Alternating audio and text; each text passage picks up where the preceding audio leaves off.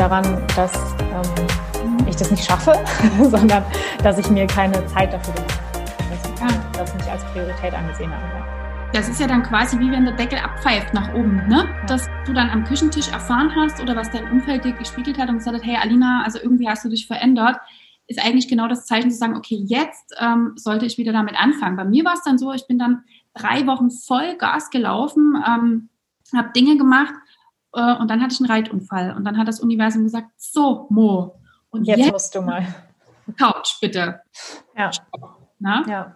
Und das sind dann die Signale, die man wahrnehmen soll. Aber oft spricht der Körper ja nur einmal oder zweimal. Ne? Deshalb, ja. ich glaube, unser Appell an euch da draußen macht es einfach eher.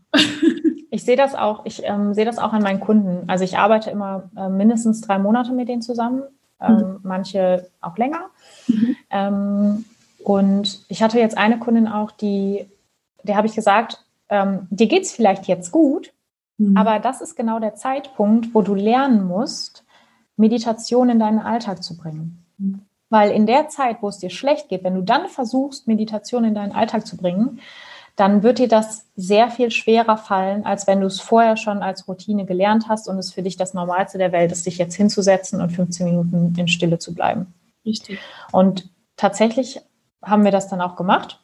Mhm. Und vor drei, vier Wochen hat sie mir gesagt, Alina, es ist gerade so stressig, aber ich schaff's zu meditieren. Ja, gut. Das war so gut einfach. Ja. ja. Ja. Echt in diesem, in diesem Sturm oder in was auch immer, ist es, ist es echt dann am wichtigsten, sich genau die Zeit zu nehmen. Ne? Sehr gut, ja. Und vorher schon zu beginnen, genau. Das war nochmal ein guter Hinweis. Ähm, Ayurveda. Was hat dich in Indien bei diesem Arzt, den du da kennengelernt hast, was hat dich so begeistert an Ayurveda oder fasziniert? Ich kann mir das jetzt schon ein bisschen denken, ähm, wo du gesagt hast, wow, also spannend. Das, was mich am meisten fasziniert hat, war, dass er mit wenigen Fragen mhm. sehr viel über mich wusste. Mhm. Also er hat mich analysiert ne, welcher Typ ich bin und ähm, hat mir dann gesagt, was ähm, ich vielleicht gerne mache und was vielleicht aber ungünstig für mich ist. Und alles, was fast alles, was er gesagt hat, war wirklich so, dass ich dachte, ja, das stimmt. Ja, das stimmt auch. Wie gruselig. und ähm, dann habe ich mir das auch nochmal alles durchgelesen und ich fand halt, dass ich habe direkt so diese Überschneidung zur Schulmedizin gesehen, weil das mhm. Wissen war ja sowieso schon da. Ja. Und wenn du dich dann ein bisschen mit Ayurveda befasst, aus dem medizinischen ähm, Hintergrund, dann merkst du relativ schnell, dass da wirklich viele Überschneidungen sind. Und dass du Dinge verstehst, weil du dieses medizinische Fachwissen hast und das verstehst. Ja. Und deswegen fand ich es halt so faszinierend, weil man gesehen hat, okay, das ist super einfach eigentlich im Grunde genommen, mhm. aber es hilft dir, den Körper ganzheitlich oder auch den Geist ganzheitlich zu betrachten, also den ganzen Menschen ähm, in seiner Gänze zu beurteilen. Und das fand ich so krass. Das war für mich wirklich der, der Moment, wo ich dachte, boah, wenn man das mit der Schulmedizin kombinieren würde, wäre das echt ein gutes System. Ja. Und dann hat es nochmal knapp ein Dreivierteljahr gedauert, bis ich dann wirklich gedacht habe, okay, jetzt muss ich es aber machen. man ist manchmal ja so, wow, das will ich jetzt machen und irgendwie drei Tage später, hm, na gut. Ja, genau. äh, man noch ein bisschen Raum und Zeit. Aber gib mal ja. ein Beispiel von dem, was du gerade gesagt hast, ähm, wo du sagst, es gibt ein, ein Ding, ähm, was du mit der Schulmedizin kombinieren kannst, wo dann viel mehr aufgeht, als wenn ich jetzt nur äh, die Schulmedizin betrachten würde. Mhm. Ähm, ich finde zum Beispiel, also die, Ayurveda basiert ja auf den fünf Elementen der Natur. Ja. Ähm, also Luft, Wasser, Raum, Erde und Feuer. Mhm. Und wenn du jetzt mal zum Beispiel das Vata-Dosha nimmst. Mhm. Vata besteht aus Luft und Raum. Mhm. Und das bedeutet, wenn du dir jetzt mal vorstellst, ähm, das Luftelement in deinem Körper nimmt zu, mhm. dann neigst du dazu, dass ja auch mehr Trockenheit da ist. Ja. Also ähm, zum Beispiel, wenn du jetzt Wäsche auch nach draußen hängst, Mhm. Das machst du ja nur, weil die Luft darum zieht und nicht, weil die Sonne die Wäsche trocknen soll, sondern die Luft trocknet die Wäsche im Endeffekt. Also das ist ein Effekt von Vata in deinem Körper, dass ähm, mehr Trockenheit dazu kommt. Mhm. Und wenn du das jetzt zum Beispiel auf den Verdauungstrakt beziehst, Mhm. Der Hauptsitz von Vata ist der Dickdarm. Und der Dickdarm ist dafür da, um das Wasser aus dem Stuhl zurückzuziehen und den Stuhl so ein bisschen auszutrocknen. Ja. Ähm, also dieses Trockenheitsprinzip kommt da zum Greifen. Okay. Das ist zum Beispiel eine, äh, eine, eine gute ähm, Überschneidung. Und ja. wenn, wenn das aber zu viel wird, zu viel Trockenheit, dann ähm, kommt es zu Verstopfung. Ah. Also der Stuhl ist zu trocken. Ja. Und das ist alles so, wenn man das mal im Einzelnen durchgeht, wird man immer mehr von diesen Überschneidungen einfach sehen. Mhm. Ähm, und dann, ist, dann wird dir natürlich auch klar, okay, was, was muss ich denn tun, um diese Trockenheit auszugleichen? Ja. Ich muss Öle hinzugeben. Ja. Okay, stimmt. Wenn ich Öle hinzugebe, ist es ganz klar, dann wird ja auch der Stuhl öliger. Ja. Und dann ist die Verstopfung weg. Also es gibt einfach immer so viele Überschneidungen da. Das ist ja wunderbar, herrlich. Ja, total spannend. Ja. ja. Um, ähm, kennst du das? Vielleicht hast du das bei diesem äh, Ayurveda-Arzt in Indien auch an dir selber gemerkt. Der sagt dir dann, lieber Alina, es wäre vielleicht günstig, du fügst jetzt noch ein bisschen Öl hinzu zu deiner Ernährung. Sesam. Ja. Ne? Richtig gutes Sesamöl beispielsweise. Ähm, und du weißt, ah ja gut, dann ist, bleiben wir mal bei diesem Problem der Verstopfung. ähm, das Problem der Verstopfung ist jetzt weg. Er würde dadurch weggehen, aber du machst es nicht. Mhm. Weißt du, was ich meine? Ja. Wie erklärst du dieses Phänomen, dass wir, mir geht es zum Beispiel manchmal beim Pranayama so. Ich könnte, entschuldigt, manchmal im Strahl brechen. Ne? Im Ashram saß ich da und habe mir gedacht, oh, jetzt eine Stunde Atemübungen. Nee, kein Bock. Ne? Mhm. Aber ich weiß genau, wie gut mir das tut und ich weiß genau, dass ich hinterher da rausschwebe und mir denke, geil. Ne? Aber vorher ist immer so diese Blockade oder wir tun gewisse Dinge, wo wir wissen, eigentlich tun die uns überhaupt nicht gut. Ich muss mhm. nur einen kleinen Schritt drüber machen und dann ist mein Problem gelöst. Wie erklärst du das, dass das die nicht machen? Ja, größtenteils ist es halt Gewohnheit. Also wir sind ja, wir Menschen sind Gewohnheitstiere. Mhm. Und die Gewohnheit gibt uns Sicherheit. Auch wenn wir in dieser Gewohnheit uns eigentlich vielleicht nicht wohlfühlen, haben wir aber dieses Gefühl von Sicherheit. Und das Gefühl von Sicherheit ist ja eines unserer Hauptbedürfnisse. Mhm. Und mhm. deswegen fällt es vielen Menschen einfach schwer, neue Routinen oder neue Dinge ins Leben zu holen. Das bedeutet nämlich erstmal Stress. Ja. Also auch eine neue Atemübung reinzubringen, bedeutet erstmal Stress, weil es was anderes ist. Genau. Und weil du dir dafür Zeit nehmen musst. Ja. Ähm, es funktioniert dann trotzdem, weil du ja eine physiologische Wirkung dahinter hast. Also durch die tiefere Atmung ähm, aktivierst du dein autonomes Nervensystem und hast dadurch eine Entspannungsreaktion mhm. ähm, über den Parasympathikus dann. Also die, die Techniken funktionieren, aber dieser erste Schritt raus aus der Komfortzone ist einfach deshalb so schwierig, weil, ähm, weil er uns, weil, weil wir Sicherheit aufgeben erstmal und vielleicht auch Kontrolle aufgeben. Mhm. Also gerade bei, bei Meditation ist es ja auch so, viele Leute denken ja, was passiert denn dann da? Und ne, nicht, dass ich dann irgendwie, äh, also unterbewusst, ne, unterbewusst kommt dann so, okay, hinterher kommt da was auf, was ich nicht ähm, handeln kann. Und das, das ist dann unterbewusst so eine Blockade, dass man sagt, okay, ja, ich hatte heute einfach keine Zeit dafür. Nein, du hast dir keine Zeit dafür genommen. Du hast es nicht als Priorität gesehen. Ja. Oder halt eben, ne, da sind vielleicht Ängste da äh, vor einem Kontrollverlust, vor einem Sicherheitsverlust. Mhm. Ja ja, das ist ja auch schwierig, sich mit sich selbst zu beschäftigen. Ne? Und da gibt es ja unterschiedliche Philosophien von, von den Menschen. Und ja. von Menschen ist halt die Philosophie, ich will mich nicht mit mir beschäftigen, ist ja bequemer. Weil wir ja. wissen alle, wenn du das tust, wenn du anfängst, dich mit dir selbst zu beschäftigen, dann kann es manchmal ganz schön äh, unbequem werden. Ne? Ja. ja, das ist ja dann auch, das ist ja im Endeffekt bei mir auch so gewesen, dass ähm, ich, ich habe dann über den Tellerrand geguckt und wusste halt, was Yoga und Ayurveda ja auch für den Menschen machen können. Und dann ist halt der Schritt mhm. zu sagen, mh, mm, ist mir jetzt egal, ich bleibe jetzt in meiner Komfortzone, halt auch schwierig. Ja. Also wenn man erstmal über den Tellerrand geguckt hat. Ne? Ja. Ähm, ja, oder halt auch Erwartungen. Also teilweise sind auch, ich, ich sehe dann auch, ähm, bei mir, für mich war es jetzt schon auch ein schwieriger Schritt zu sagen, ich gehe aus der Praxis raus, weil ähm, weil viele Erwartungen von außen eben an mich gestellt wurden. Ja, du hast doch jetzt, du hast doch jetzt Medizin studiert und dann, dann, dann war das doch alles umsonst. Oh. nee, die medizinische Ausbildung ermöglicht mir ja total viel und ermöglicht mir auch total viel Verständnis. Mhm. Ähm, und das war aber, das war aber auch schwierig, ne? mich den Erwartungen dann ähm, zu stellen und zu sagen, okay, das sind, das sind aber eure Wünsche und das sind eure Vorstellungen und das sind nicht das, was ich im Endeffekt, im Endeffekt will. Eben.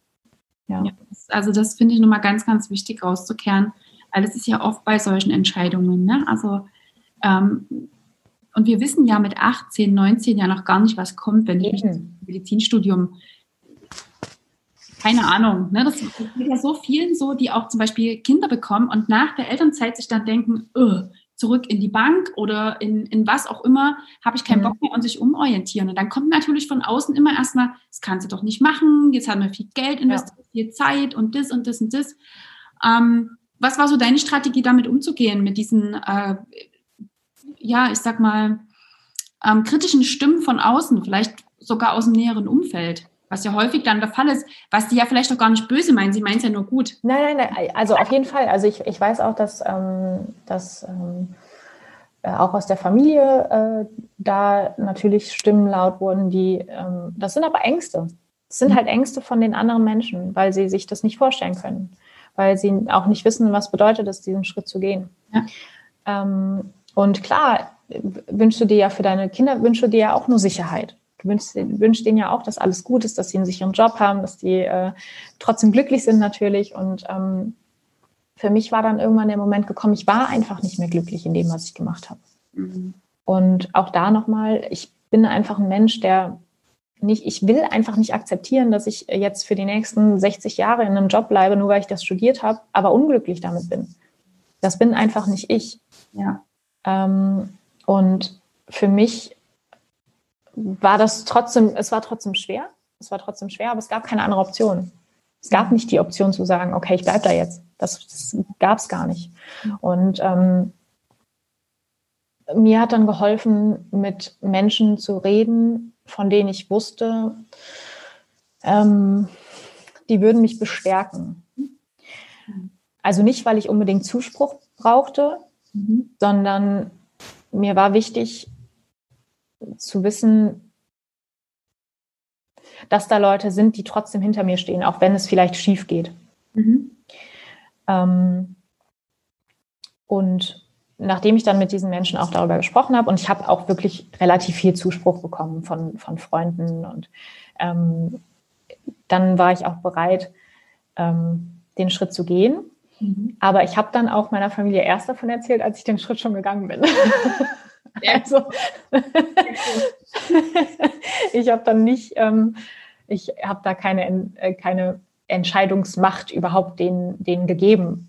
Also das, das, die Entscheidung liegt ja immer bei einem selber. Natürlich, aber trotzdem kommt ja was von außen. Ne? Klar, genau. Ich nicht. Was meinst du? Ja, ich weiß auch. Also ich war auch ähm, dieses Jahr dann im Portugal-Urlaub und da war für mich eigentlich schon klar, okay, ich werde kündigen. Hm. Ähm, ich habe aber meinen, meinen Eltern zum Beispiel noch nicht davon gesagt.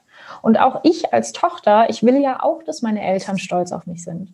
Ne, die haben mir, mir so viel geholfen, mir geholfen, dieses Studium überhaupt zu finanzieren auch. Und ähm, ich will die ja auch nur stolz machen. Genau. Ähm, aber auf der anderen Seite weiß ich auch eigentlich tief in mir, dass die ja auch nicht wollen, dass ich unglücklich bin. Also ähm, ja, das war dann, äh, genau, und dann war ich eben im Portugal Urlaub und dann habe ich da auch wieder eine Reiki-Session gehabt. und dann ähm, hat der, der Behandler eben zu mir gesagt, ja, Sie haben so eine Blockade im, im Halschakra. Und für alle, die das jetzt nicht wissen, aber das Halschakra steht ja auch dafür, dass man halt ähm, so seine eigene Wahrheit spricht. Mhm. Und dann habe ich einfach direkt angefangen zu weinen. Mhm weil ich dachte, oh nein, so, das stimmt ja auch. Ich kann halt auch gerade noch nicht meine eigene Wahrheit sprechen, weil ich so Angst davor habe, jemand anderen zu enttäuschen. Ähm, und dann habe ich aber nochmal gedacht, okay, ich habe zwar Angst davor, jemand anderen zu enttäuschen, aber im Endeffekt will ich mich selbst nicht enttäuschen. Mhm. Und dann habe ich versucht, mir selbst ja, in, in einer Art und Weise zu vergeben und zu sagen, okay, du hast es zwar alles gemacht und es war dein Wunsch, Ärztin zu werden, den normalen, also ich bin ja jetzt immer noch Ärztin, aber den normalen Weg zu gehen, sage ich jetzt mal, den üblichen Weg. Genau. Ähm, aber es ist okay. Ich darf mir das erlauben, einen anderen Weg einzuschlagen. Ich darf mir erlauben, auch glücklich zu sein. Das macht mich nicht zu einer schlechteren Person. Genau. genau. Ja. Das ist völlig egal, was du vorher gemacht hast. Ne? Ja. Und wenn du jetzt gesagt hättest, du, weil es dir so viel Spaß macht, du äh, wirst Pilotin oder keine Ahnung was, ja. wäre es wurscht, weil es macht dich glücklich. Und dafür ist ja jeder tatsächlich selbst zuständig. Und ja. ähm, es ist doch dein äh, Geburtsrecht. Genau, ja. Ne? Also das, das, ist ja das Geburtsrecht von jedem. Aber ich verstehe genau, was du sagen willst und das war auch nochmal ganz, ganz wichtig, dass du das so gesagt hast, weil ich glaube, das ist auch für unsere Zuhörerinnen da draußen jetzt ganz wichtig gewesen, weil ich denke, der eine oder andere befindet sich immer in so einer Situation, soll ich was sagen? Und es trifft ja auf vieles zu, auf äh, Kündigung im Job, auf Trennungen, ne? Mhm. Auch mache ich jetzt die und die Ausbildung oder sonst irgendwas, wo man immer so mit sich im, im Hadern ist, in einem Zwiespalt ist. Aber ich glaube, wenn, wenn du das hast du am Anfang so schön gesagt, wenn man wirklich seinem Herzen folgt.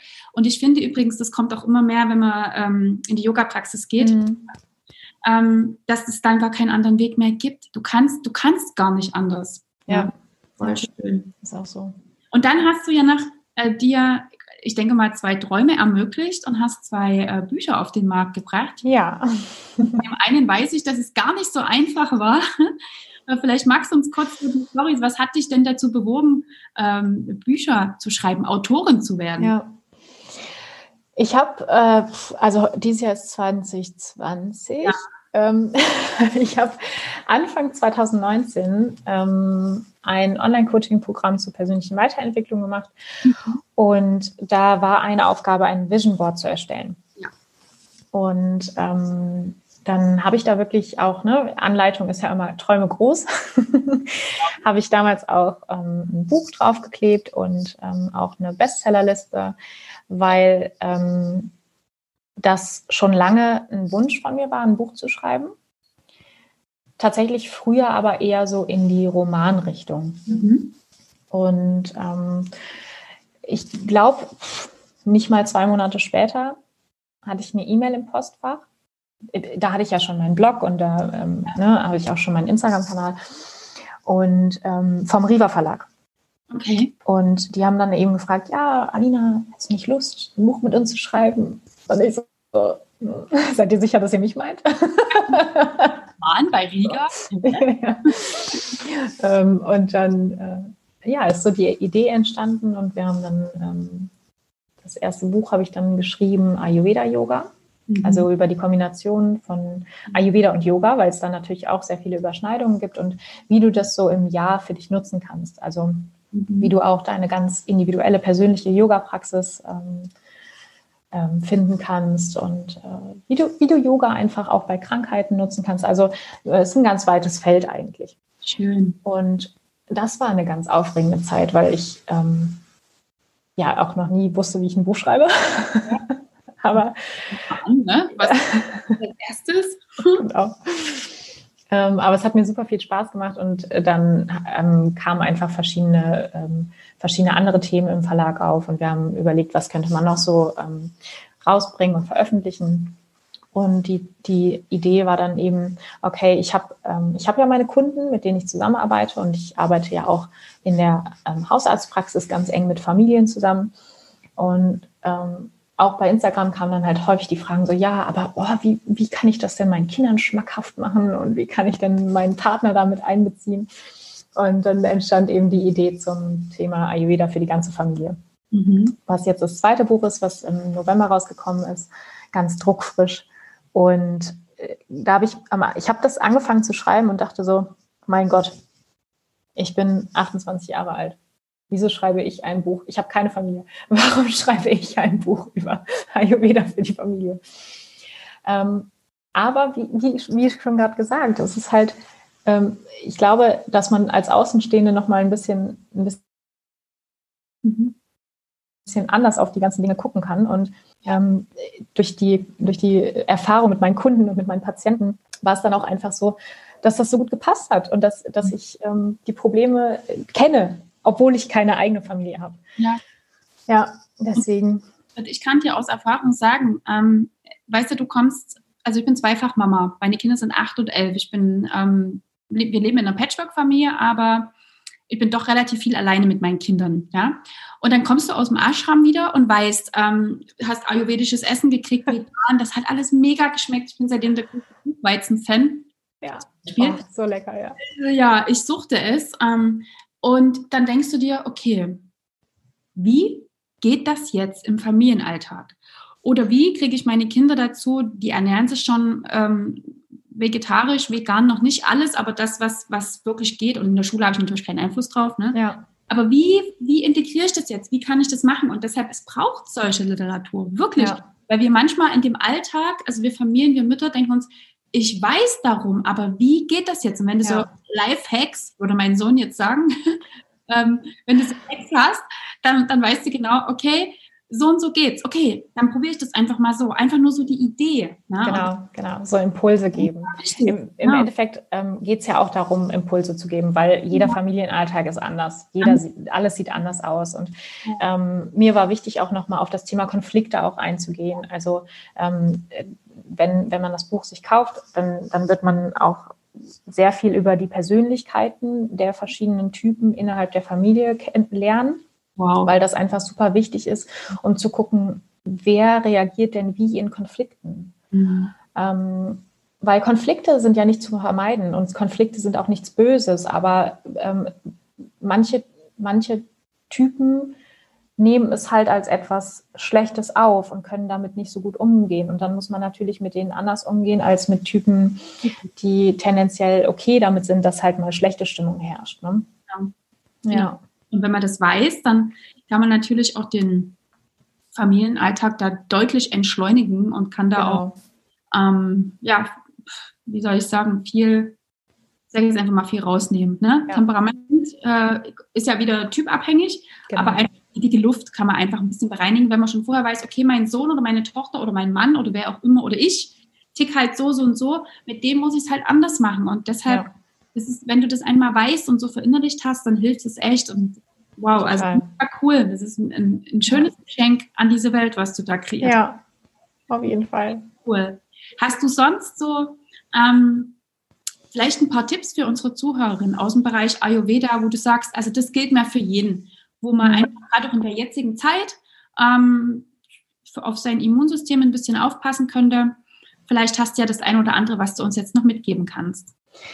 Also wir sind ja jetzt gerade in der Vata-Jahreszeit. Ähm, mhm. Es ist kalt, es ist windig draußen. Äh, das sind alles so Eigenschaften, die Vata zugesprochen ja. werden. Und ich habe ja eben schon gesagt, wenn, wenn das Vata in, deiner, ähm, in deinem Körper zunimmt, also mhm. auch das von außen auf dich einwirkt, kann eben ein Ungleichgewicht in dir selber hervorrufen. Und dann können wir uns ähm, im Herbst ähm, ja so ein bisschen nach Loslassen sehen. Also, mhm. dass wir alte Erwartungen loslassen, dass wir vielleicht auch ähm, die Wohnung mal ausmisten. Das kann alles sehr reinigend wirken und sehr, sehr angenehm wirken. Mhm. Vata kann aber auch dazu führen, dass wir uns unruhig fühlen oder ähm, ja, so ein bisschen nervös, auch ängstlich. Und klar, natürlich diese ganze Corona-Pandemie ähm, sorgt auch dafür, dass mehr Ängste in der Gesellschaft geschürt werden ähm, und einfach bestehen. Deswegen wäre es, glaube ich, da ganz wichtig, dass man versucht, Water zu reduzieren. Also das macht man einerseits über die Ernährung mhm. und andererseits über den Lebensstil. Mhm. Über die, die, Ernährung ist ganz, ganz wichtig, dass man nur warme Mahlzeiten zu sich nimmt mhm. und möglichst mh, mm, so eine breiige, ölige Konsistenz. Mhm. Also es bedeutet nicht, dass man jetzt den ganzen Tag Porridge essen muss. aber ich sag mal, wenn man schon, wäre schon cool. Aber ja, nee, immer geht's nicht, aber nicht ähm, genau. ähm, also äh, ja, aber morgens könnte man zum Beispiel mit so einem Porridge, da gibt es ja auch verschiedene Getreidesorten, die man nehmen kann, ähm, in den Tag starten. Ähm, wichtig ist einfach, dass, dass man nichts Rohes oder nichts Kaltes jetzt in, die, in der Jahreszeit ähm, zu sich nimmt, dass nicht zusätzliche Kälte noch in den Körper kommt. Ähm, auch die süßen Gemüsesorten sind super, also ähm, jetzt Kürbis, ähm, auch Süßkartoffel, Karotte, Fenchel, Zucchini, das sind perfekte Gemüsesorten jetzt für den Herbst oder für den Winter auch. Und was könnte man so lebensstiltechnisch machen? man muss auf jeden Fall zur Ruhe kommen. Also man sollte sich jetzt ähm, auch da nochmal Wärme schenken, zum Beispiel einfach ein, ein warmes Bad nehmen oder ähm, in, in, eine Decke einkuscheln und wirklich so die Ruhe und vielleicht auch die Gemeinsamkeit mit, mit, ähm, äh, mit dem Partner oder wenn du halt Freunde hast, wenn, ne, es ist ja jetzt mit, mit zwei Haushalten darf man sich ja noch treffen ja. oder mit einem anderen, ähm, dass, dass, man, dass man eben auch die, die Herzenswärme spürt. Also Wärme kann ja viele Gesichter haben im Endeffekt. Mhm. Ähm, das ist ganz, ganz, ganz, ganz wichtig. Und für Vata ist auch immer wichtig, dass da Regelmäßigkeit herrscht. Also sowohl mh, mm, zum Beispiel vom, dass man immer gleich zum Bett geht und gleich aufsteht, aber auch von den Essenszeiten, dass man versucht, möglichst regelmäßig zu essen. Ja. Okay, wow, super cool. Ja. Also das äh, sind mega coole Tipps ja, gerade die Wärme, ich bin, ich bin ja da auch so ein Fan, ne? also mhm. auch die Heizung und es muss immer warm sein, voll heiß baden. Das ist genau meins. Ne? Perfekt. Du wirst mich wahrscheinlich schon analysiert haben, du weißt wahrscheinlich, ja, genau, alles klar. Ähm, das hat man ja dann so drin, ne? wenn man sich so mit den Genau, Typen ja, total. genau. Äh, voll cool. Vielen, vielen Dank für diese, für diese Tipps und für diese Hinweise. Ich glaube, da kann sich jetzt wirklich die eine oder andere was mit rausnehmen. Äh, wenn du diese, diesen Podcast jetzt später hörst, wir haben den im November, Ende November aufgezeichnet. Nicht, dass du jetzt im August hier hängst und dir denkst, Hä? Wärme. Jetzt Wärme. Jetzt Wärme, geht's doch? Genau.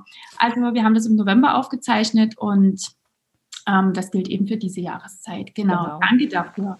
Also, gerne. Alina, wir können dich ja finden, auch äh, du hast einen eigenen Podcast, den Medi Medical Yogi. ja, ganz schön gesund, ganz schön gesund ist der Podcast. Medical Yogi ist der Blog. Aber der Blog. mittlerweile gibt, man, äh, gibt es den auch, ähm, gibt es den auch äh, nur noch unter dralinahübecker.com. Ja, genau, genau, genau. Okay, siehst du, habe ich genau. gleich zusammengefasst. Genau, also das werden wir auch in die, in die Show Notes mit reinmachen, wo genau. wir dich überall finden.